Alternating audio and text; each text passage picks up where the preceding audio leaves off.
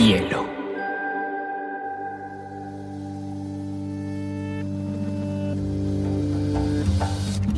Coincide con la noción de estilo tal como se diccionario. La lectura debe ser una de las formas de la felicidad y no se puede obligar a nadie a feliz. Pero no tengo de lo que va a suceder después. Entonces un libro debe escribir esa situación. Y digamos que no es el cuento se escribe así. Y a mí la, la cosa más importante que me ha pasado en la vida ha sido aprender a leer una pizca de exageración en esa frase. Hola, estamos en un nuevo episodio de Biblioteca Personal y hoy tengo una invitada a quien admiro mucho. Es una pensadora, es una de los grandes referentes que hay sobre las reflexiones y las relaciones que tenemos los humanos con el planeta. Es una experta que se ha dedicado a aprender, a explorar y a compartir diferentes herramientas para cuidar la naturaleza y lo más importante es que es la presidenta del Club de Fans del Planeta Tierra, Mariana Matija. Qué rico tenerte acá. Hola, muchas gracias por invitarme. Estoy muy contenta de estar aquí. Mariana tiene dos libros, que es 10 pasos para salvar al planeta y Niña Pájaro Glaciar. Quería que arrancáramos, Mariana. Obviamente, 10 Pasos para Salvar el Planeta fue tu primer libro que buscaba un poquito desarrollar herramientas, está muy ilustrado, es muy práctico, tiene dibujos y este nuevo libro es súper interesante porque es casi que una novela basada en la ficción. ¿De dónde viene este último libro, Mariana? Pues ese libro realmente es una recopilación de experiencias mías, o sea, lo que hay ahí de ficción es como me hizo, como me señaló una persona que estuvo en una presentación del libro recientemente que me pareció muy lindo, lo que dijo fue como en la medida en la que hay una selección de historias, pues ya hay una ficción, ¿cierto? Pues porque ya la manera en la que se elige contar hace que no sea tal cual la realidad, pero pues en ese libro lo que yo comparto es una selección no sé bien cómo describirla, o sea, como que podría decir aleatoria, pero no, definitivamente no es aleatoria. Yo siento que las historias que aparecen ahí se fueron llamando unas a otras como muy intencionalmente eh, y que yo en el proceso de escribirlo pues no tenía muy claro cuál era el objetivo, o sea, no me senté a escribir ese libro con un plan como de, bueno, las cosas que quiero decir son estas o mi objetivo con este libro es este, pero ahora mirando en retrospectiva y ya viendo que el libro tiene forma, puedo decir que creo que el objetivo que yo no sabía que tenía era el de contar sobre el proceso en el que a través de mi vida diferentes manifestaciones de la naturaleza, pues animales, plantas, árboles, territorios, han tenido influencia en mi experiencia han transformado mi, pues han transformado mi, experiencia existir y mi manera de ver el mundo y de verme a mí misma de ver a los seres con los que comparto la vida. Y, y pues sí, o sea, las, las comparto yo creo que en parte con el objetivo de, de que las personas que las lean encuentren ahí resonancia de sus propias experiencias, porque yo creo que eso es lo que pasa con el libro, o sea, que si bien se trata de historias que son específicamente mis experiencias, lo que terminan mostrando es que no son cosas que me pasan solamente a mí, o sea, que lo que tienen de interesantes estas experiencias son precisamente que son pues muy universales en el sentido en el que todas las personas independientemente de cuál es el nivel de atención eh, o de, podríamos decirle, sensibilidad con el que nos hayamos acercado a estas cosas, todas a lo largo de nuestra vida hemos tenido relaciones significativas con otros animales, encuentros fascinantes con árboles, em, encuentros transformadores con un territorio particular, con viajes que nos han resultado eh, pues particularmente mágicos o eh, experiencias con personas de nuestra familia, con animales con los que crecimos, historias con la casa en la que crecimos, con no sé, también como relaciones especiales con algunas frutas que recordamos de la infancia por, por diferentes motivos. Entonces, sí creo que, pues como que algo que me ha hecho notar Niña Pájaro Glaciar en el proceso de conversar con otras personas que lo han leído es eso, o sea, que si bien son estas historias aparentemente mías, realmente lo que hay ahí es la experiencia universal de existir en relación con otros seres y en relación con la Tierra. Total. Mariana, tú eres ilustradora, diseñadora, escritora, eh, podcastera, has explorado realmente como que todos los formatos de comunicación y conversación para inspirar y conmover a millones de personas. Pero en este libro pasa algo que me parece hermoso y es que hablas de la conversación con los animales, con los paisajes, con las montañas. Quería leer un pedacito. Lo que más me gusta de la conversación de las aves es que no exigen nada de mi aparte de escuchar. No me piden memorizar, no me piden escribir, ni discutir, no me piden ni siquiera responder, porque las aves saben que escucharlas ya es la respuesta. Y vienen todas unas reflexiones precisamente sobre estar abierta a otro tipo de lenguajes que siempre lo has tenido desde niña. ¿Cómo aprendiste tú a oír y a conversar en esos otros lenguajes que no tienen palabras? Yo creo que, a ver, me dan ganas de irme por dos caminos para responder esa pregunta. y el primero es que creo que eso es algo con lo que todos nacemos. O sea, me parece importante señalar y hacer énfasis en que estoy convencida, por lo menos a día de hoy, absolutamente convencida de que una característica de los humanos es esa, o sea, que nacemos con un deseo intenso, natural, intrínseco de tener relaciones profundas y significativas con otros seres vivos, ¿cierto? Una mirada muy curiosa hacia el mundo, muy abierta, como con muchas ganas de, entender nuestro lugar en el tejido de la vida, de hacernos preguntas sobre qué significa existir en relación a otros seres que tienen otras formas, que tienen otros lenguajes, que tienen otros hábitos, otras costumbres. Y lo que yo creo que pasa es que pues formamos parte de un sistema en el que se nos martilla eso afuera, ¿cierto? En el que se nos martilla una manera de pensar que nos convence de que eso no nos es natural, que lo raro es eso y que realmente la única conversación relevante o interesante está pasando solamente con otros humanos o que el único lugar en el que podemos aprender es en conversaciones con otros humanos, además con otros humanos que tienen unas formaciones y como unos orígenes muy particulares. Y, y lo que hacemos cuando nos convencemos unos a otros de eso es reducir drásticamente la posibilidad que tenemos de aprender, o sea, es empobrecer nuestra experiencia, porque realmente estamos equipados evolutivamente para relacionarnos de manera muy abierta y muy curiosa con el mundo y de pronto pues desde un tiempo pues relativamente reciente pensando en toda la historia que tenemos como especie y en toda la historia de la vida en la Tierra que son miles de millones de años en apenas unos últimos siglos estamos con esta idea de no, es que el conocimiento viene solamente de unos lugares, eh, el lenguaje es solamente el lenguaje verbal y además es solamente el lenguaje verbal cuando hay escritura alfabética, ¿cierto? O cuando hay, o cuando hay un, eh, eh, sí, cuando hay sistemas de escritura. Entonces sí creo que hay, pues que hemos sido em, sometidos a un empobrecimiento de nuestra relación con el mundo y de la posibilidad que tenemos de, desarrollar esa curiosidad. Eh, entonces es un lado de la respuesta que creo que eso es algo que nos es natural, pero nos acostumbramos a no prestarle atención y eh, que me lleva al otro lado de la respuesta y es cómo aprendí, o sea, más bien cómo reaprendí o cómo me reencontré con eso y yo siento que eso ha sido pues el regalo de muchos humanos y de muchas personas de otras especies, o sea, como el, la dicha de haber crecido rodeada de humanos que tenían ya esa curiosidad y que incentivaron en mí la mirada curiosa hacia otros seres y la mirada cuidadosa hacia otros seres y que eso ya dejó, digamos, un terreno más fértil para que luego pudieran brotar esas ideas y esas, y esas preguntas y esas exploraciones cuando me las encontré también planteadas por otros humanos, cuando no sé, me empiezo a encontrar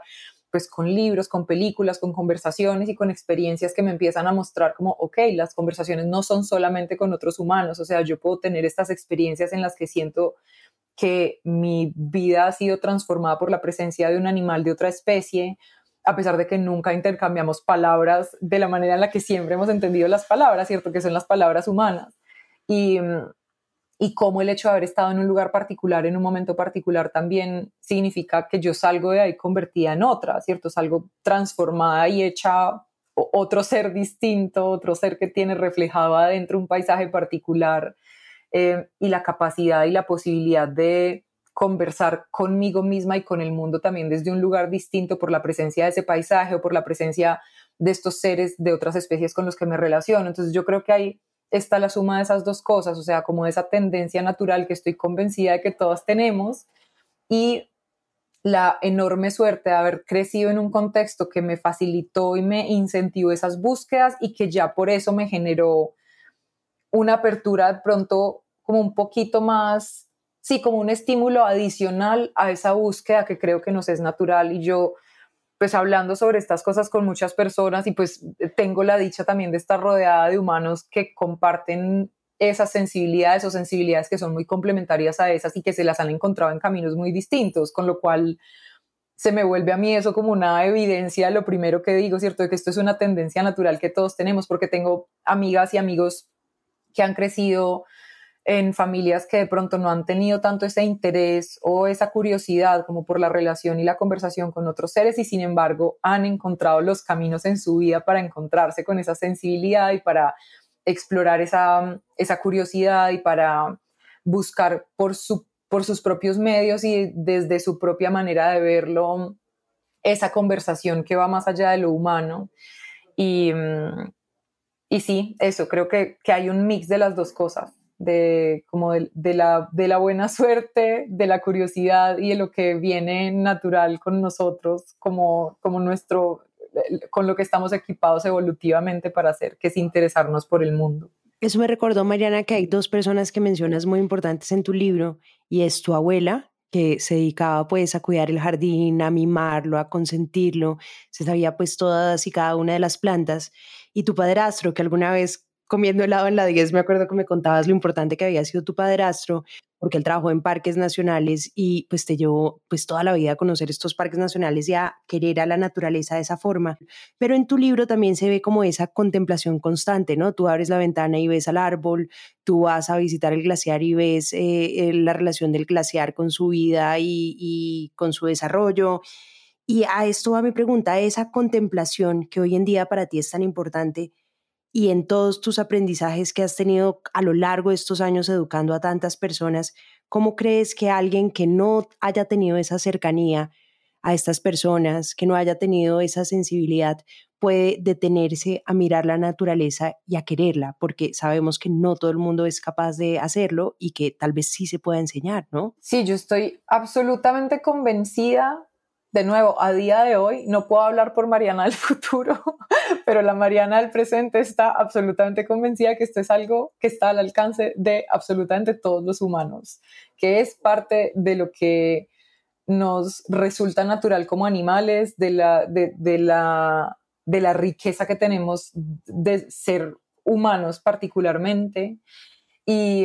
y estoy absolutamente convencida de que para quienes no han tenido el contexto o la facilidad en su pues en lo que llevan de existencia, en lo que han compartido, en los espacios de educación, de conversación que han tenido, si no han encontrado las herramientas o los estímulos o la, sí, como el apoyo en la búsqueda del, proceso de cultivar esas relaciones y esas conversaciones,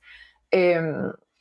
estoy convencida de que eso es algo que se contagia, que es algo que se comparte y, que es algo que se aprende em, en compañía de otros. A mí, digamos que la idea de enseñar me, me hace un poco de ruido, o sea, por supuesto me parece muy bello todo el proceso de la educación, pero es que como que el concepto de enseñar lo tengo muy asociado, pues por el, cómo funciona el sistema educativo en este sistema del que somos parte, como a una lógica que es muy jerárquica y muy vertical, ¿cierto? Como una persona que tiene un conocimiento y que le facilita ese conocimiento a otras personas. Y, y en mi experiencia, tanto lo que yo he aprendido, digamos, lo que siento que puedo identificar que ha llegado a mi vida a través de la experiencia de otros humanos, como lo que yo siento que he podido facilitar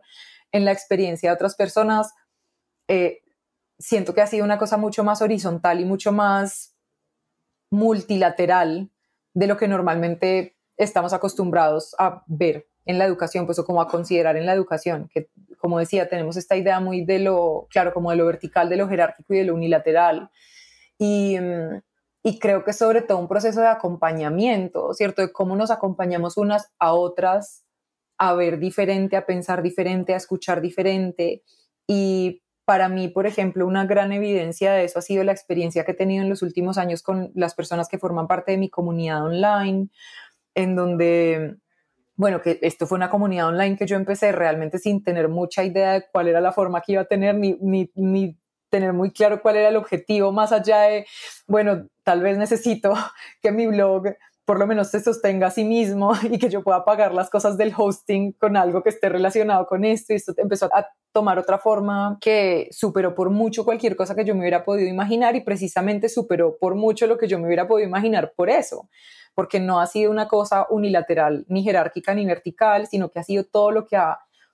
surgido de manera muy orgánica en el encuentro de diferentes personas que tienen inquietudes distintas, pero que tienen unos caminos que son complementarios, que ni siquiera tienen que ser el mismo camino y que de hecho precisamente se enriquecen porque no son el mismo camino. Y,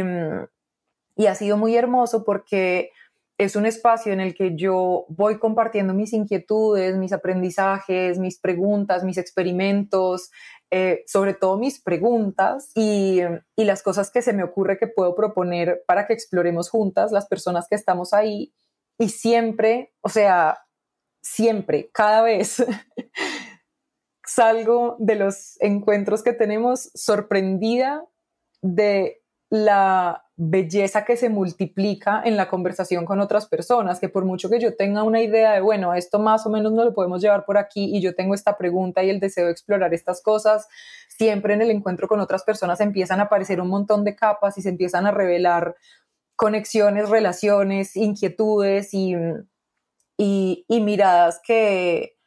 que luego nos conectan con una cosa que habíamos explorado un año y medio antes o que nos empiezan a dejar las semillitas para las conversaciones que van a venir tres o cuatro meses después.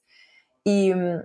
y creo que eso es lo que realmente nos pasa a todos en la vida cotidiana, ¿cierto? Que este tipo de cosas, este tipo de exploraciones, de búsquedas que van más hacia esta a este acercamiento, pues, y al, al, deseo de cultivar relaciones significativas con el resto del mundo viviente. Esto normalmente es algo que se da en la cotidianidad y de manera muy horizontal y muy multilateral en el encuentro con otras personas, ¿cierto? Cuando alguien va caminando con otra persona que, eh, por ejemplo, le presta atención a la presencia de las aves y pasa mucho tiempo con esa persona o se ve con esa persona con cierta frecuencia, inevitablemente esa curiosidad se le va a empezar a pegar. Es como si yo estoy todo el tiempo con alguien que cada vez que aparece, que, pasa una vez volando, ay, mira, un loro, ay, un ibis, ay, no sé quién, ay, no sé quién, ay, no sé quién, pues entonces empiezo a decir, ah, claro, este que pasó lo conozco, la otra persona, la otra vez esta persona lo mencionó. Em, y pasa, no sé, también con las flores, con las plantas que uno se encuentra en la ciudad, con los árboles. Y em, en ese sentido yo he tenido esos procesos de, aprendizaje con tantas personas que, o sea, no, podría hacer la lista ni siquiera, porque claro, hay unas personas que han sido muy protagónicas en que me han compartido como unas inquietudes muy, pues sí, o sea, que eh, eso, que han sido muy protagónicas en mi, en mi búsqueda y en mi camino,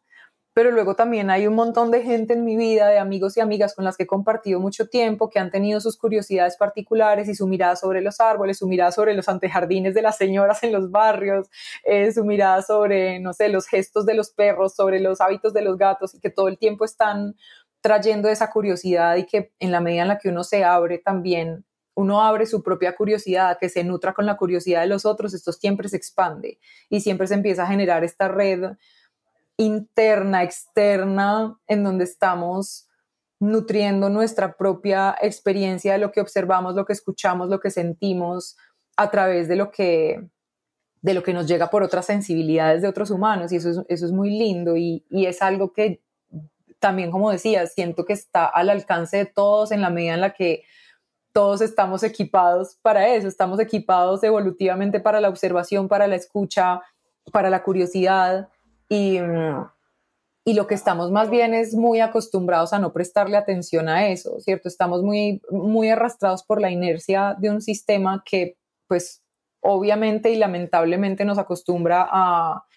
nos acostumbra y nos fuerza a estar preocupándonos pues como por la supervivencia, ¿cierto? Como por las cosas que tenemos que estar haciendo de trabajo, porque es que esto y entonces la prisa y hay que llegar a no sé qué y la reunión y esto y lo otro, y entonces se empieza a volver todo muy humanocéntrico, en donde todo es como con quién hablé y, qué trabajo pude hacer con esta persona y el contrato que firmó no sé quién, y se empieza a volver muy,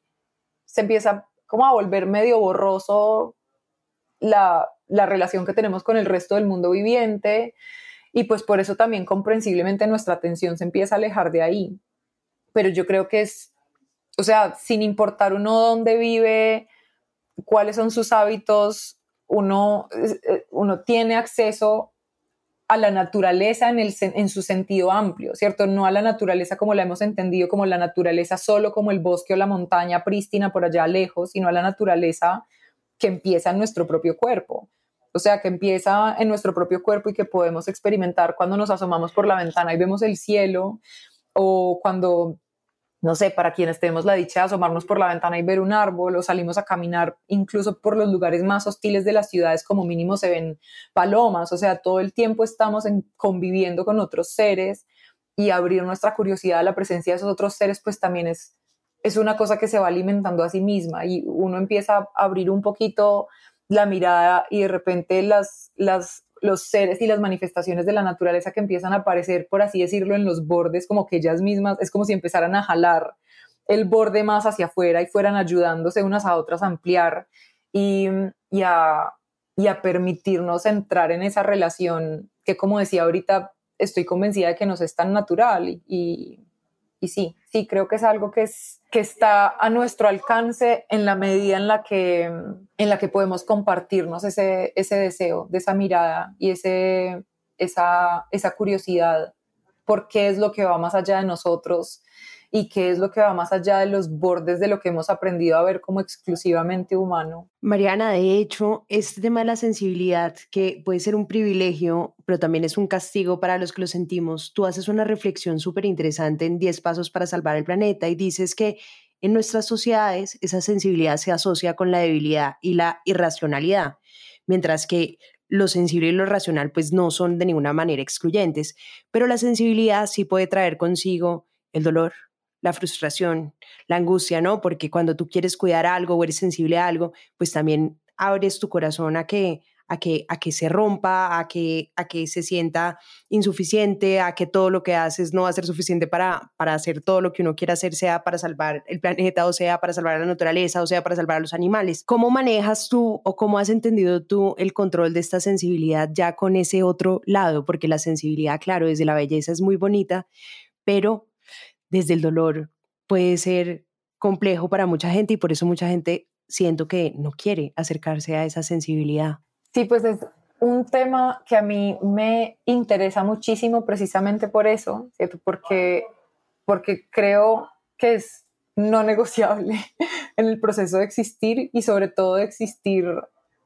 cuidadosamente, de existir reconociéndonos parte del tejido de la vida y por lo tanto participantes activos de lo que sucede y por lo tanto potenciales aliados, potenciales peligros para las existencias de otros seres.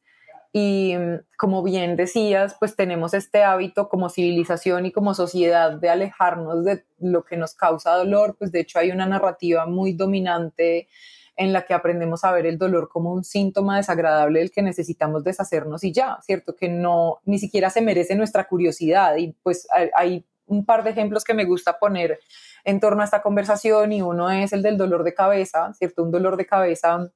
lo más usual es que se reciba con, ah, bueno, tómate esta pastilla para silenciarlo inmediatamente en lugar de preguntarte qué hay detrás del dolor de cabeza. Y pues obviamente hay que reconocer que dentro de este sistema de tan profunda desigualdad, no todas las personas están en las condiciones de poderse hacer esa pregunta, ¿cierto? Porque preguntarse a qué se debe el dolor de cabeza en determinados contextos laborales, pues no, no hay espacio para eso, simplemente hay que seguir trabajando porque hay que cumplir, porque hay que tener plata para pagar el agua y la comida, ¿cierto? Que es ya de las cosas descabelladas que forman parte de este sistema, que uno se tenga que ganar la vida, pues que a mí esa es una, experiencia, una expresión que me parece que es súper reveladora y que me gusta mucho traerla a las conversaciones como para que le prestemos atención a lo que nos estamos diciendo, que la vida hay que ganársela y, pues como si, como si nacer no fuera ganarse la vida y como, no, como si todos los otros animales nos ganaran la vida cuando nacen. Ahora resulta que nosotros tenemos que acumular capital para poder pagar el agua. Eh, pero bueno, como que dentro de este contexto de mucha desigualdad, yo entiendo por supuesto que hay personas que no se pueden hacer esa pregunta, pero también hay muchas otras personas que están en contextos, bueno, que estamos en contextos en los que sí nos podemos hacer esa pregunta, igual tenemos el hábito de salir del dolor sin hacerle preguntas, sin mirarlo con curiosidad. Entonces, ante un dolor de cabeza, quienes podemos hacernos esa pregunta, bueno, ¿qué me está diciendo el dolor de cabeza? Tal vez llevo muchas horas sentada frente al computador sin moverme y tengo los músculos del cuello completamente tensos porque estoy sosteniendo una postura que no le es natural a mi cuerpo animal y tal vez lo que necesito hacer no es silenciar ese síntoma, sino entenderlo como una señal muy, muy inteligente de la naturaleza que me está diciendo que necesito moverme como el animal que soy. Em, ese es un ejemplo, ¿cierto? De cómo el dolor también necesita nuestra atención y nuestra curiosidad. Y el otro ejemplo, pues porque es que el dolor además me parece que es una cosa absolutamente fascinante, me parece que es una manifestación muy brillante de la inteligencia de la naturaleza y por eso el otro ejemplo que me gusta poner es el de la mano que duele cuando se quema. Entonces, si uno apoya una mano en una hornilla caliente, la mano duele y uno retira la mano, porque es que el dolor es una respuesta brillante, o sea, es absolutamente fascinante y, sobre todo detenerse a pensar cuántos millones de años le tomó a la naturaleza desarrollar esa tecnología, o sea, desarrollar la tecnología del dolor para que uno reaccione a lo, que necesita reaccionar. Em, entonces es como, imagínate lo que le pasa a una mano que se apoya en una hornilla caliente y no duele. Se quema, o sea, se destroza. El dolor también está dando una señal de algo a lo que se necesita responder, pero también requiere curiosidad, o sea, requiere curiosidad y requiere respuesta, requiere las dos cosas. Y ante el dolor, visto como un síntoma desagradable del que hay que deshacerse, que es toda esta narrativa, pues, de, la que, en la que nosotros estamos sumergidos como este sistema del que somos parte, eh, también me gusta traer pues como la mirada de la anestesia, que es otra cosa absolutamente espectacular. O sea, yo agradezco muchísimo que la anestesia exista, por supuesto. Cuando me sacaron las cordales, me parece maravilloso que lo hayan podido hacer con anestesia. No me lo imagino de ninguna otra manera. Pero al mismo tiempo me parece muy importante reconocer que la anestesia pues tiene la función de quitar la experiencia del dolor, pero también quita la experiencia del placer. Y cuando nos cerramos al dolor, ya no a través de la anestesia, pues eh, del fármaco anestesia, sino a través de la anestesia colectiva a la que nos sometemos cuando decimos como no, yo no quiero sentir esto, yo no quiero sentir dolor, yo no quiero sentir incomodidad, pues nos empezamos a acostumbrar y nos sumergimos como en una anestesia psicológica en la que entonces ya nada nos toca tanto. Efectivamente, no sentimos tanto dolor, pero no sentimos tanto placer tampoco. O sea, nos cerramos al dolor y nos cerramos al mismo tiempo y simétricamente a la belleza, y a la posibilidad de disfrutar el mundo, porque esas dos cosas son simétricas. O sea, la medida en la que nos abrimos y tenemos mayor capacidad de experimentar dicha, placer, amor, belleza, se nos abre el corazón simétricamente hacia el otro lado y se multiplica nuestra capacidad para experimentar dolor y para experimentar el corazón roto. Y eso, por supuesto, es muy difícil, es muy incómodo, pero es absolutamente necesario. Eh, y es una parte no negociable de, ser un animal que siente y que existe vivo, abierto al mundo. Y, y sí, me parece que es posiblemente una de nuestras tareas colectivas más importantes, la de acompañarnos a mirar el dolor de otra manera y la de acompañarnos a aprender a navegar el dolor de manera que no se convierta en esta experiencia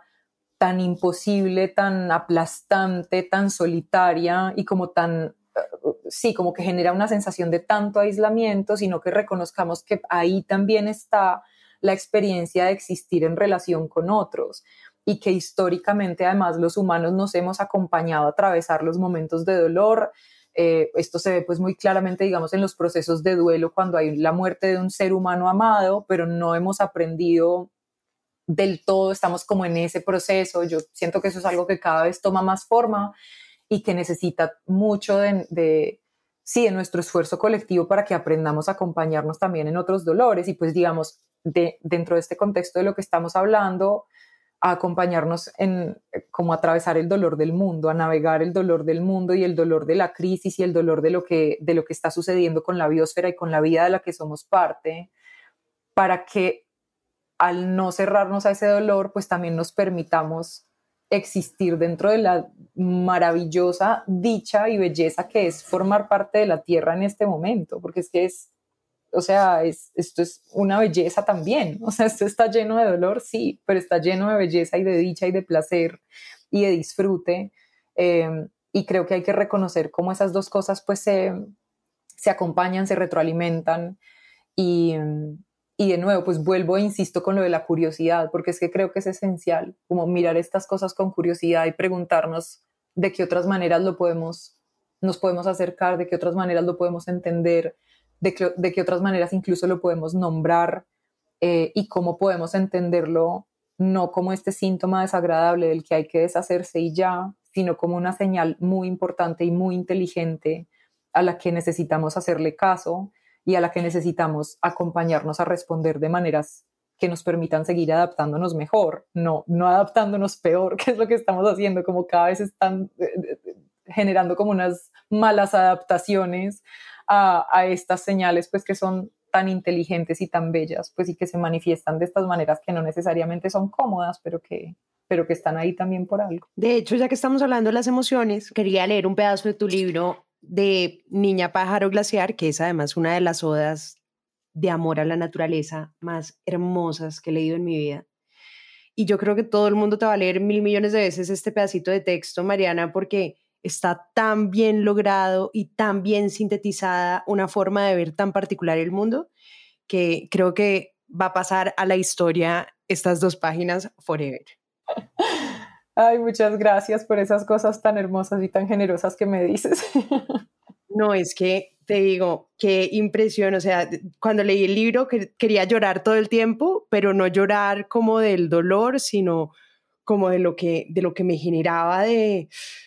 Yo nunca la había encontrado, tú sabes que también amo muchísimo a la naturaleza, pero nunca le había sido capaz de poner palabras a todo lo que sentía y todo lo que tú dices en este libro es precisamente crear un nuevo lenguaje para el amor. Y eso me parece como que extraordinario. Ay, gracias por decirme eso, me parece muy hermoso, gracias. No, a ti por escribirnos esta cosa tan linda. Voy a leerles esto para que vean de qué estoy hablando. Dos personas me preguntaron qué me pasaba y cuando les dije que se había muerto mi perra, me dijeron que no podía llorar así, que no era para tanto, que qué susto, que pensaron que era algo peor, que qué exagerada y el ecosistema de mis estares internos surgió una rabia triste y asustada que se escondió otra vez rápidamente y se convirtió en unas lágrimas porque no supo qué más hacer. Y aunque no lo entendí en ese momento, sí lo entiendo ahora. Hay gente que piensa que llorar por la muerte de un perro amado es una exageración, pero es porque nunca han amado a un perro. Así que en sus vidas no cabe el vacío de la ausencia. Para que haya un espacio para ese vacío, la vida se le tendría que haber expandido antes lo suficiente para contener ese amor. Entonces sus vidas, que carecen de la amplitud del amor del perro, tampoco cabe el vacío, y por eso no pueden ni siquiera concebir el dolor. Yo creo que el amor funciona así. Cada vez que alguien ama a otro alguien, humano, montaña, perro, árbol, pájaro, culebra, gato, glaciar, el amor toma a ese alguien amado que está afuera y lo refleja hacia adentro del que siente amor, creándole como un paisaje interno que a medida que se enriquece con nuevos amores, se va volviendo más y más amplio, si el que siente el amor es un humano que se empeña en amar solamente a otros humanos, su paisaje interno será un espacio lleno de reflejos humanos y vacío de reflejos de cualquier otra cosa.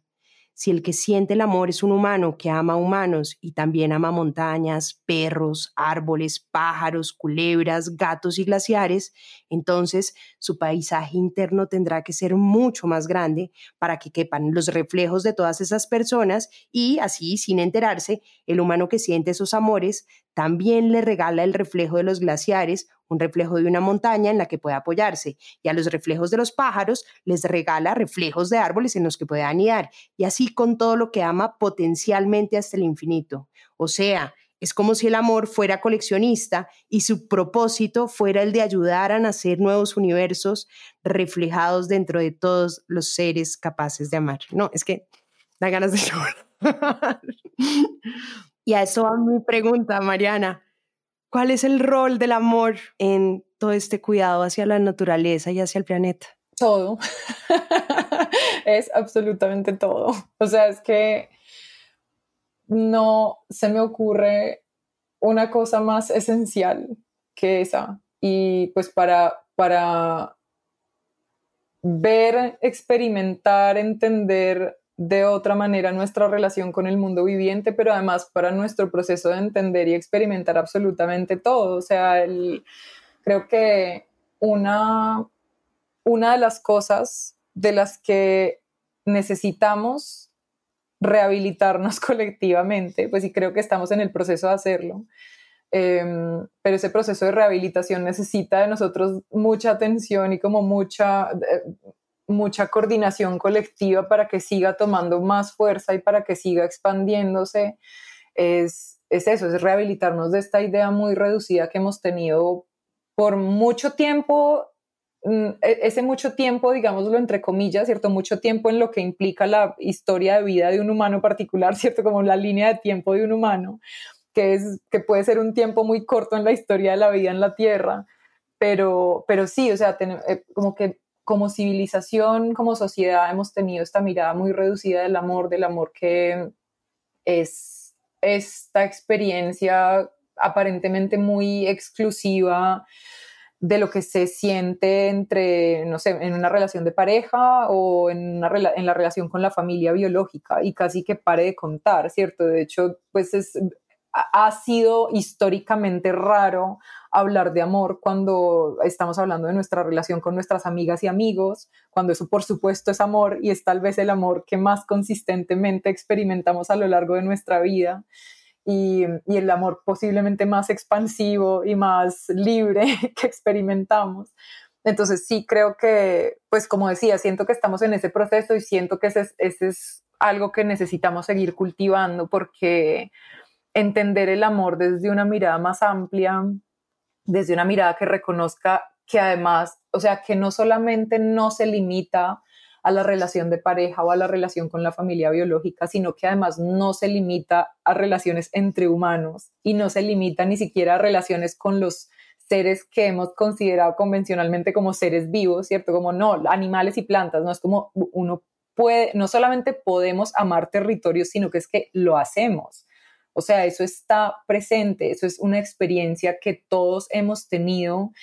eh, y que aunque no lo hayamos nombrado así, sí forma parte de lo que, de lo que nos atraviesa, ¿cierto? La relación de sentir que formamos parte de un lugar particular, que tenemos una relación significativa con un paisaje, con unas formas de unas montañas, con las presencias de unos árboles, que deseamos que la vida en ese lugar florezca, que deseamos que ese lugar pueda seguir siendo, sí, o sea, como que pueda seguir expandiendo su dicha y su belleza más allá de si eso lo vamos a experimentar nosotros en primera persona o no. Eso está absolutamente conectado con, pues, o sea, para mí esa es la experiencia del amor y eso está absolutamente conectado con la experiencia y con la necesidad de cuidar, o sea, como que para mí son dos cosas que forman parte del mismo tejido. Em, y que, y que de nuevo, pues como que para mí también ha sido muy importante y creo que es algo que se pues que, que aparece de diferentes maneras en Niña Pájaro Glaciar y pues en otras cosas que he compartido en otros momentos, creería yo que incluso en el otro libro, pero digamos que en Niña Pájaro Glaciar aparece de manera mucho más explícita, que es esta necesidad también de descentrar la conversación y sacarla de los límites de lo que hemos considerado exclusivamente humano y reconocer que nuestra experiencia siempre ha estado marcada por la relación con el resto del mundo viviente, por la relación con, con el agua, con los ríos, con las nubes, con el cielo, con el sol, con la luz, eh, con la manera en la que pega la luz en el lugar particular en el que vivimos em, y, y cómo todo eso también nos genera esta relación de intimidad y de deseo de que la vida florezca de una manera particular en un lugar. Entonces sí hay pues para mí es, está, o sea, está en la base, está en la base de la transformación en la que siento que estamos,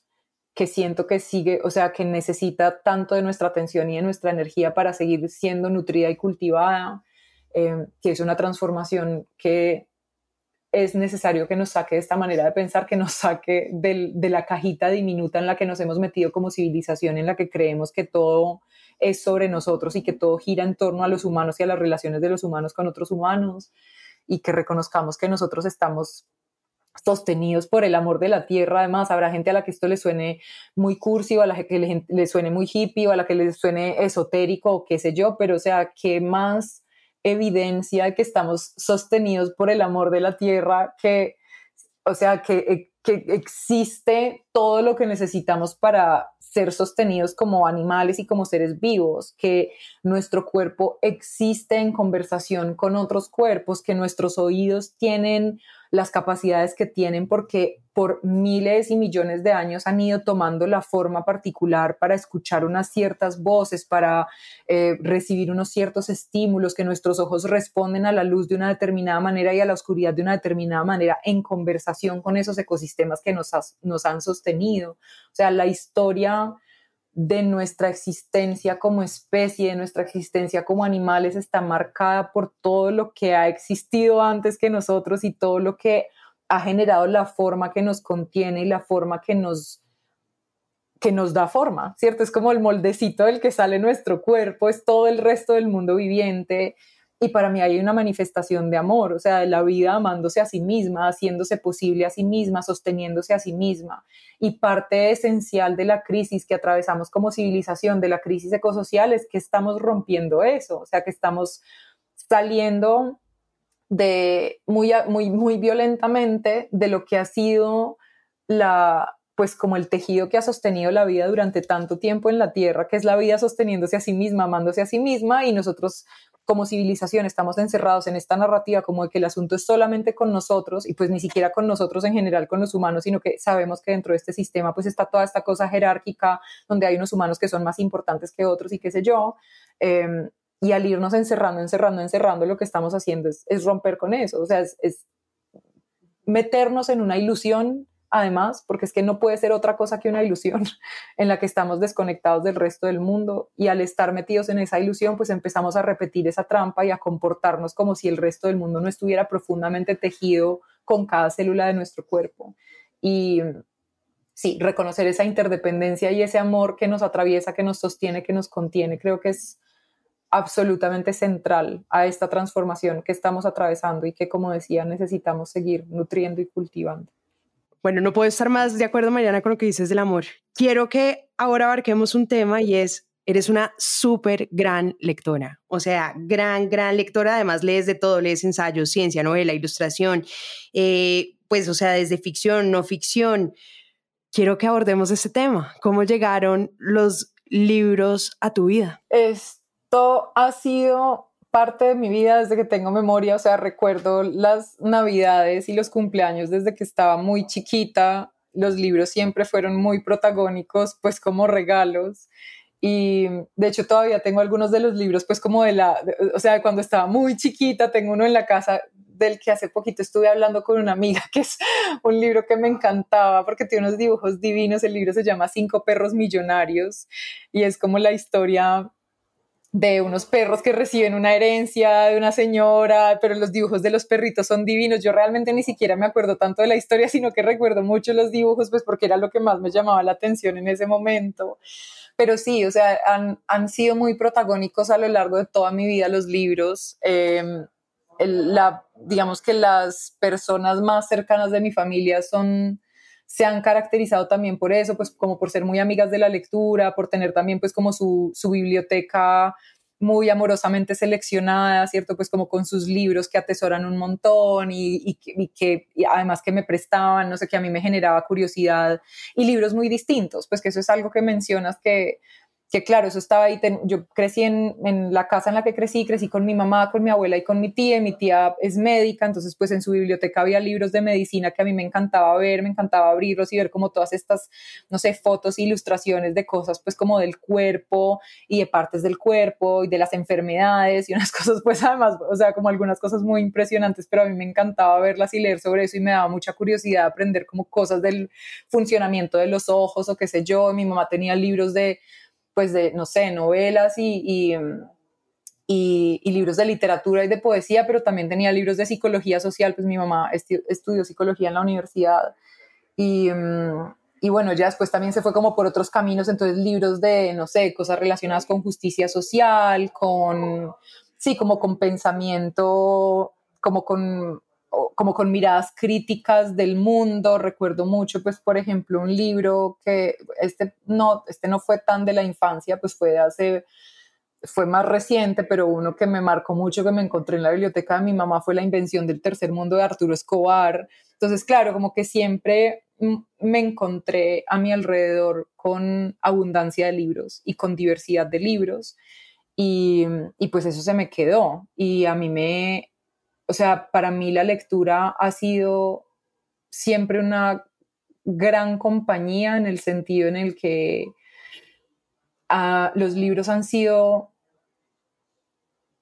han sido en muchos sentidos lugares en los que he encontrado resonancia, ideas que a mí se me han estado ocurriendo, preguntas que me aparecen y que no, y que en el momento en el que aparecen no necesariamente he encontrado todavía los humanos con los que presencialmente puedo compartir esas inquietudes. Entonces, como que primero me encuentro en los libros con esto, es como, ay, listo, esto no se me está ocurriendo a mí sola, es como esto está, o sea, esto ya está en el mundo, esto ya se lo está preguntando otra gente, qué rico, qué dicha, porque ya hay gente que ya le puso palabras, eh, que ya lo está conectando con otras cosas y luego en ese proceso en el que uno se encuentra con esas ideas, pues empiezan a aparecer los humanos, los otros humanos con los que uno puede conversar sobre eso. Em, pero sí han sido una gran compañía en ese sentido, como de ayudarme a nutrir, eh, de ayudarme a ver las cosas que yo he estado viendo desde perspectivas distintas, como de meter matices a las preguntas que me estoy haciendo, de ayudarme a hacerme mejores preguntas, que para mí eso es tan, pues ha sido tan importante y siento que es una cosa como tan central a los procesos de aprendizaje.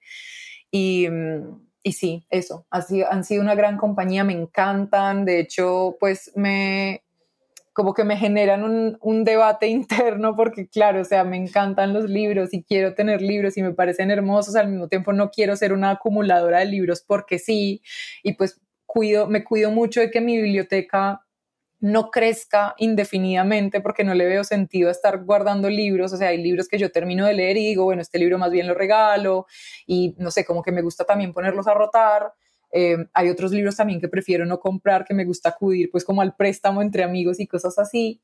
Pero, pero claro, también está esta cosa como de, hay libros que dan unas ganas de tener y de poder volver a mirar una y otra vez y libros que, que quiero subrayar y rayar las hojas y como volvérmelo a encontrar con todas mis anotaciones. Entonces ahí siento como mucha, sí, ahí, siento una relación muy íntima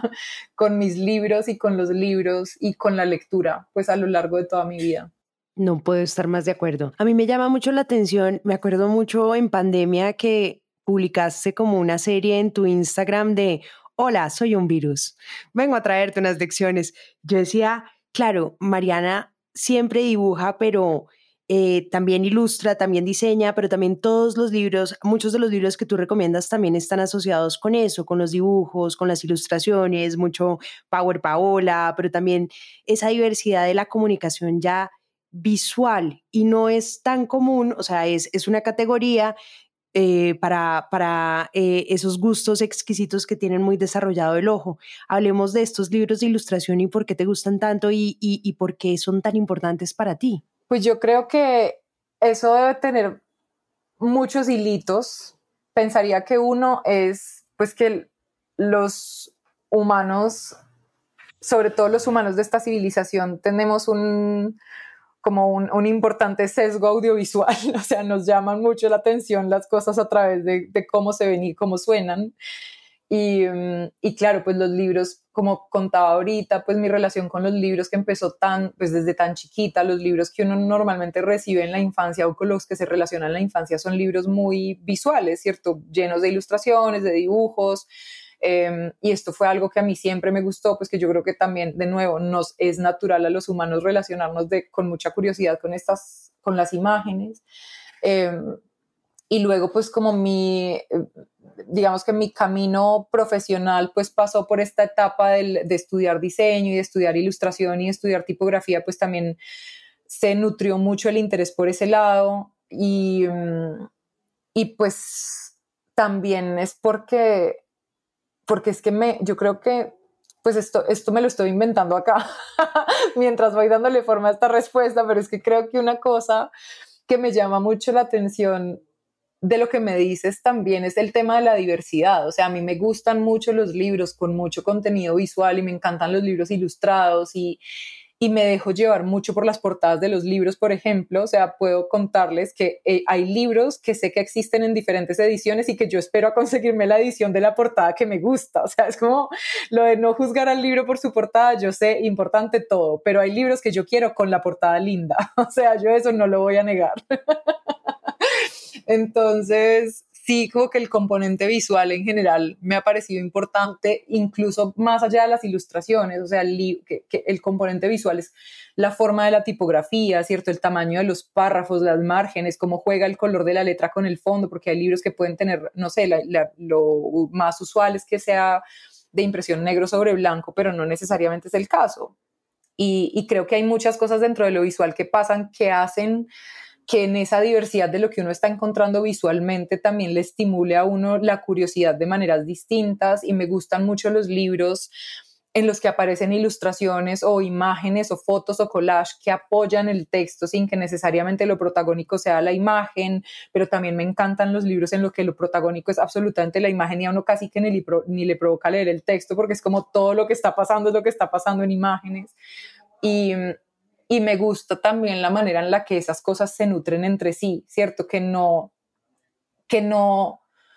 sea esta narrativa, no, es que los libros de verdad y los libros serios son los libros que solo tienen texto, ¿cierto? Como, como que está, está esta no sé, estos prejuicios que hay en torno a los libros, como, bueno, no es que si un libro tiene dibujos, pues no es un libro tan serio como el otro, ¿cierto? No es un libro, debe ser que, es un que este libro no es tan importante. Y es como que importante precisamente relacionarse con el aprendizaje y con el conocimiento desde diferentes vías y, y, de hecho se aprende mejor así, o sea, se aprende mejor cuando uno lee una cosa pues en un párrafo, pero luego se la encuentra explicada de otra manera en una gráfica, pero luego se lo encuentra contado de otra manera en una novela gráfica o mostrado de otra manera en una ilustración de una sola viñeta, o sea, todo el tiempo nos estamos encontrando con, como con diferentes matices de mensajes que son muy complementarios y que precisamente se van tejiendo en lo que vamos aprendiendo porque llegan por caminos que son distintos, ¿cierto? Por el camino de la imagen, por el camino del texto, por el camino de, de sí, del audio y pues que lo conecto con lo que decías ahorita, que he explorado diferentes formatos, que ha sido también eso, o sea, ha sido como la mucha curiosidad de ver cuál es el que me resulta más cómodo, cuál es el que veo que me permite desarrollar mejor las ideas que quiero compartir, cuál es el que veo que permite que las personas se conecten de manera como más profunda y más íntima con lo que sea que les quiero contar. Y yo creo que eso es lo que también me llama de estos libros que permiten una conexión distinta. Y estos libros, no sé, las novelas gráficas o estos libros que son tan, pues que están tan marcados por el protagonismo de la imagen, lo que siento que me permiten también es eso, o sea, una relación distinta y una relación que además está pues que literalmente se lo está llevando uno por caminos distintos del cerebro, pues porque es que entran por, o sea, el, proceso cognitivo de lo que se aprende a través de una imagen es otro distinto al que se aprende por texto, no es que uno sea mejor que el otro, son complementarios y creo que también por eso me interesa tanto, pues ver esos libros en, esos formatos. Y bueno, y, y como decía, también como he tenido este interés por la ilustración, por el diseño, pues es, me me da mucho placer, o sea, me da mucho placer ver estos libros como con estas texturas y cuando me meto a ver las ilustraciones y es como que uno los mira por encima y, y es como, ay, bueno, este dibujo, cualquier cosa, pero luego uno empieza a poner su atención en detalles más pequeñitos y cada cosita y tiene como, no sé, la línea varía si aquí o allá y es, es riquísimo, o sea, como que es es otra manera de experimentar lo que uno puede experimentar al estar, al estar mirando a otro ser vivo, ¿cierto? Porque es que finalmente esto también son manifestaciones vivas de los humanos, ¿cierto? Que salen de un cuerpo humano, de la colaboración de varios cuerpos humanos, pero ahí está la vida manifestada también en su riqueza, en su, en su nivel de detalle, en su, eh, sí, como en toda, su, en toda su diversidad. Eso me gusta mucho. Oye, y es muy curioso, claro, porque uno dice, bueno, eh, ya que es diseñadora, ya que es ilustradora, pero además que tiene esta fascinación por la naturaleza, pues es normal que te guste, no sé, Wolf y todo este eh, viaje botánico o los libros de plantas, pero sorprende mucho, que me parece además aún más enriquecedor, eh, que también lees mucha novela de ficción, ¿no? Entonces está Coetze, está Orwell, está Saramago, está Kundera, y me pregunto cuáles son esas, como ya desde la ficción y desde la novela, cuáles son esos autores que te han marcado y que te han interesado y que han formado a la Mariana que es hoy, esa, esa, esa que caracteriza a esa Mariana pensante, que se hace preguntas, que es curiosa, que, que además está todo el tiempo cuestionándose. Para ti, ¿cuáles han sido esos autores ya más de ficción que te han alimentado ese, ese vínculo con, con la curiosidad? Pues yo o sea, diría que todos los que he leído, sin importar cuál es el género de lo que sea que han escrito, han alimentado eso de alguna manera. He tenido, pues como que hay algunos autores con los que yo diría que casi por accidente he tenido una relación un poco más cercana, como porque me han llegado más de, han llegado más de sus libros a mis manos, pero no necesariamente porque haya yo el único que tengo así como muy presente, del que busqué durante una época de mi vida muy insistentemente todo lo que pudiera leer fue José Saramago, porque me acuerdo del primer libro que leí de él, que fue el ensayo sobre la ceguera, al que llegué por recomendación de mi mamá. Eh, y yo, o sea, a mí ese libro me pareció como que yo no podía creer lo que estaba leyendo, a mí me parecía una locura, me, lo disfruté un montón, era como, como las cosas que empezaba a notar en, eh, pues en, como en toda esa historia, el hecho de que no hubiera nombres, y yo terminé de leer ese libro y quedé loca. Y yo dije, no, yo quiero leer todo lo que este señor haya escrito, como donde me consigo más libros de este autor. Y pues justo coincidió y tuve la dicha que a mi mamá le pasó lo mismo. Entonces ya no sé, después llegó a sus manos creo que fue todos los nombres, entonces luego me leí yo ese, luego leí El hombre duplicado, luego, creo, ya no me acuerdo el orden, pero terminé leyendo también el ensayo sobre la lucidez, las intermitencias de la muerte, el viaje del elefante, el, el, no me acuerdo cómo es que se llama, el pequeño cuento de la isla desconocida o algo así, o el, bueno, el cuento de la isla desconocida creo que se llama, que es una historia cortica, que es divina. Y yo es posible que Saramago haya sido el autor del que yo más he leído, pues como más libros distintos de un solo autor haya leído. Creo que puede que sea él, pero digo que fue un poco por accidente porque justo coincidió que, claro, que a mi mamá también le encantó y a mi tío también le encantó. Entonces como que entre todos eh, iban apareciendo los libros y pues iban llegando a mis manos por eso. Em, y en ese sentido, pues creo que inevitablemente influyó mucho en mí, en mostrarme, o sea, que eh, nunca me había hecho esta pregunta y me encanta que me la hagas porque claro, acá que voy pensando qué es, qué es lo que me llamó tanto la atención y, y creo que algo que fue muy importante para mí es que Saramago en las historias muestra, pues es, o sea, no es, no es ciencia ficción, pero pues tampoco se puede hablar necesariamente del mundo tal cual es. O sea, como el ensayo sobre la ceguera es como, claro, todo está pasando dentro del contexto como de un mundo normal, ¿cierto? Normal, como la experiencia que uno tiene cualquier día del mundo, pero de repente toda esta gente se empieza a quedar ciega, además una ceguera blanca, entonces como toda esta cosa de, de como si estuvieran sumergidos en leche y no sé qué, entonces es como toda esta rareza metida cuidadosamente dentro del ordinario que me parece muy bella porque es como este ejercicio de mirar lo que siempre está, pero como con un,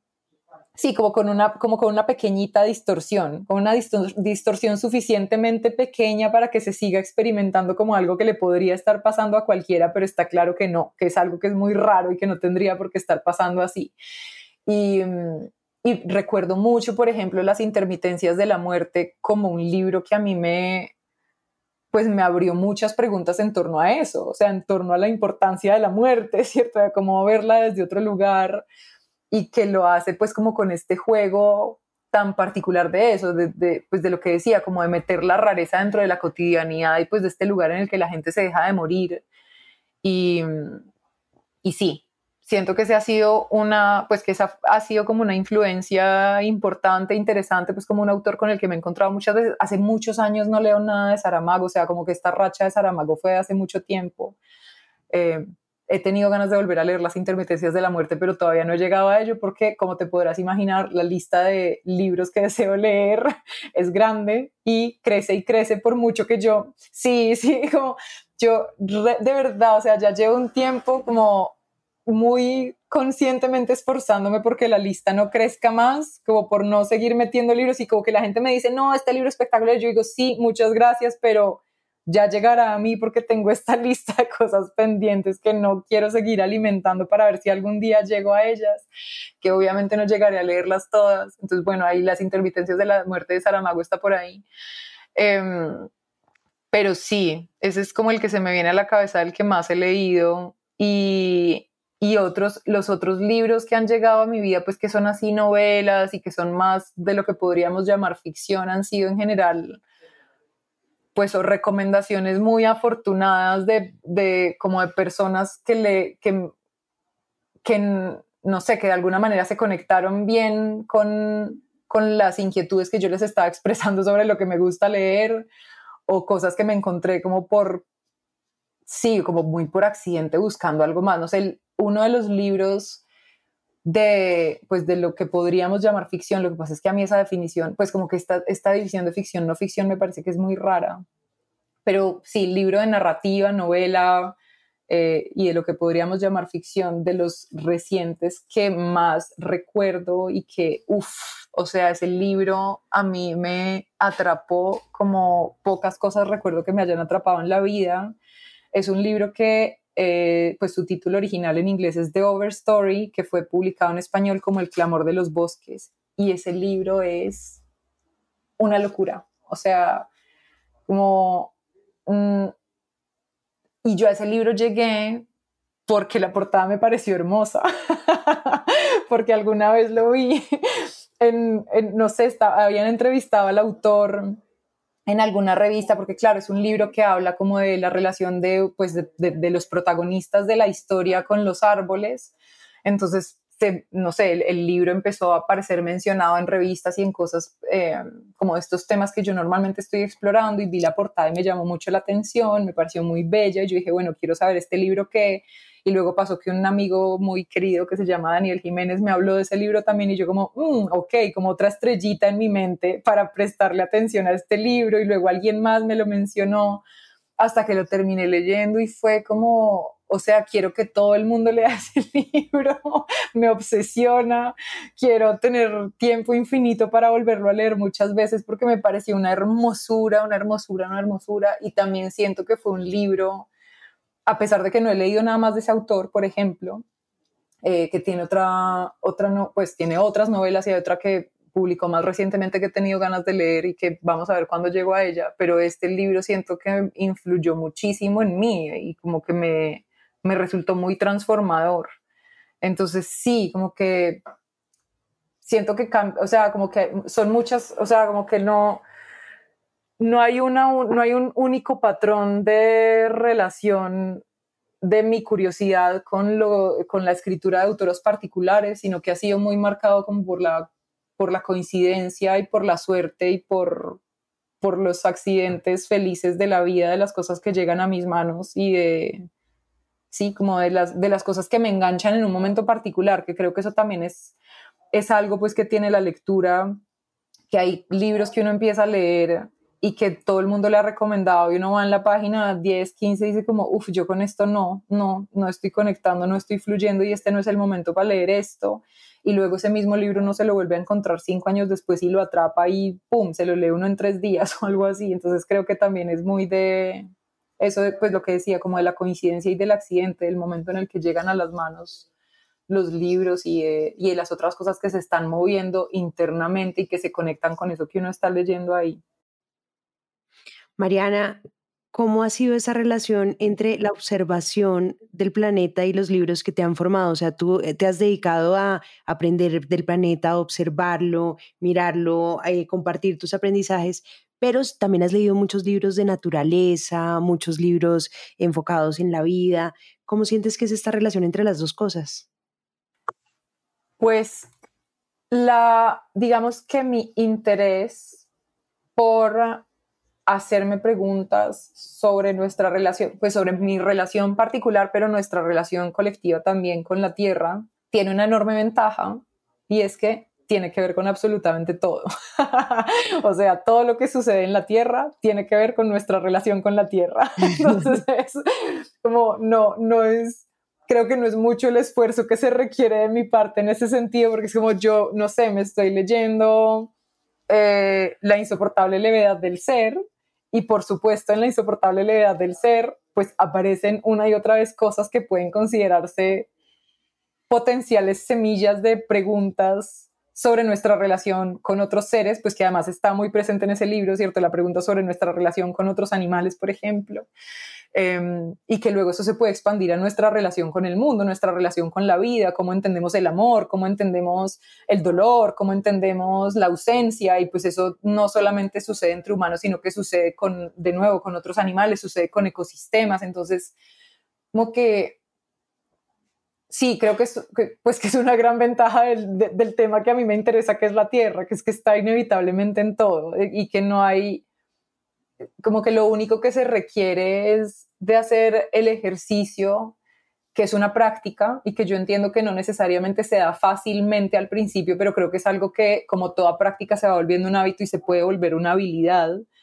y es como ampliar un poquito la mirada. Es como, bueno, a mí acá me están hablando aparentemente de las relaciones entre un grupo de humanos, pero es que resulta que esos humanos existen en dónde y qué está pasando, qué está marcando sus relaciones en ese lugar en el que están, de qué manera están hablando de ese territorio, de qué manera están hablando, no sé, de las estaciones o de la luz del sol o de el lago en el que están navegando mientras pasa esta cosa o qué sé yo. Y, y también, pues, y, por ejemplo, llevándolo ya no a libros de, de, lo que podríamos llamar ficción, sino a estos libros, pues, como más de divulgación o de educación, no sé, hay un, como hay una línea de estudio que a mí me encanta, que es la de las relaciones humanas, ¿cierto? Como todas estas cosas, pues, de la psicología, de la relación con, un, pues, con uno mismo, con una misma, como toda esta mirada de la cosa pues terapéutica, de la, sí, como estos acercamientos desde la psicología, em, de la psicología personal, pero además como aplicar a las relaciones, no sé, a las relaciones de parejas o a las relaciones de familia,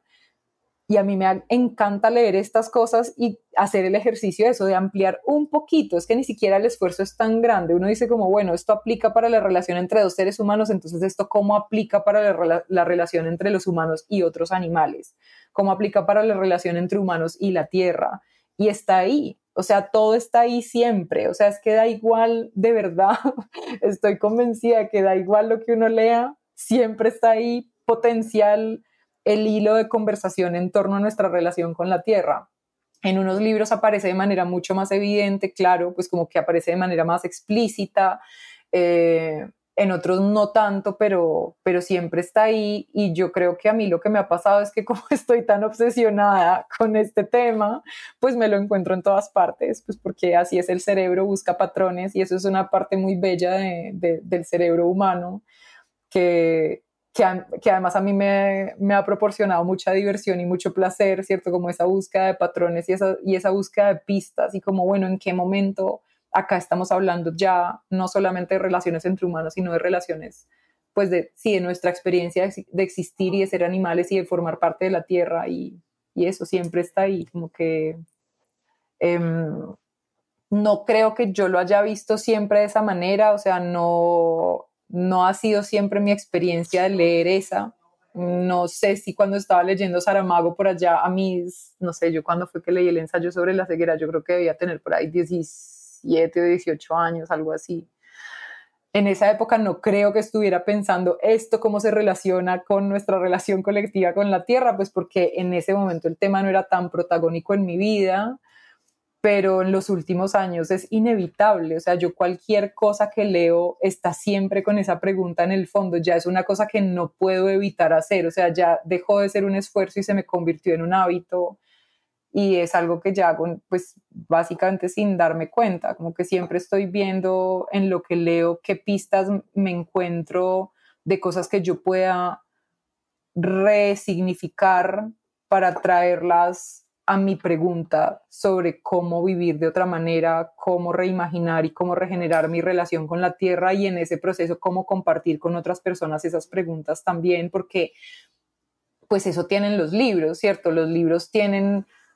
Eh, ahí, o sea, es, como una, es un espacio en el que otros humanos han volcado lo que sienten, sus preguntas, sus inquietudes, sus dolores, y eso siempre es un terreno súper fértil, o sea, como que siempre es un terreno fértil para conectar con otras preguntas, entonces, y para, y para plantear ideas desde lugares que son ligeramente distintos y pues conectándolo también con lo de, no sé, lo, de los diferentes lenguajes y de cómo se cuenta algo a través de una novela gráfica versus un libro que es de solo texto, siempre se están contando cosas que son ligeramente distintas y eso es súper rico encontrárselo y es como, ah, esta misma idea me la encontré en esta frase que dice este personaje en esta novela, pero esta misma idea la no sé, la expresa Pema Chodron en este libro sobre budismo, en este párrafo, pero además también la expresa,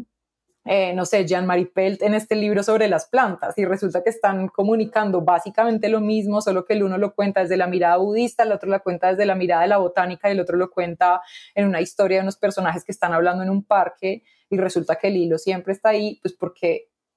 porque la vida además es así, o sea, como que todo siempre inevitablemente está conectado con otras cosas. Y es precisamente, pues como que son precisamente esos patrones los que nos hemos acostumbrado a invisibilizar como sociedad, a pesar de que están ahí todo el rato en nuestras narices, o sea, como que es cuestión de, de eso, como de, la, de, de ampliar un poquito la mirada y de, habituar, habituar la mirada y la curiosidad y como de acompañarla a eso, a que, a que convierta esta búsqueda en un hábito. Me encanta. Qué gran cierre. Mariana, muchísimas gracias. De verdad que cada vez que hablo contigo salgo súper inspirada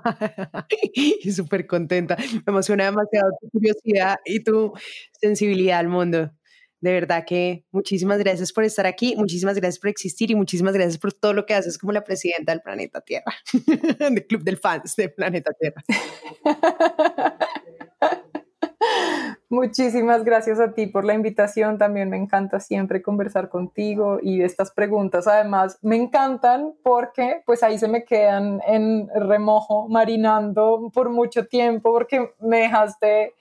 con mucha curiosidad sobre mi propia relación con los libros, o sea, como muchas preguntas que no me había hecho y que ahí se van a quedar madurando y trayéndome nuevos regalos por el resto de mi vida. Muchas gracias por eso. Bueno, muchas gracias a todos y gracias por acompañarnos en otro capítulo de Biblioteca Personal.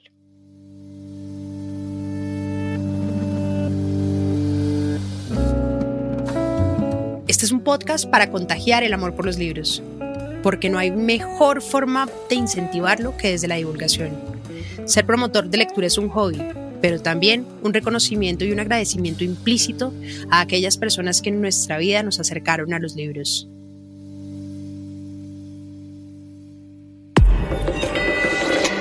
Hielo.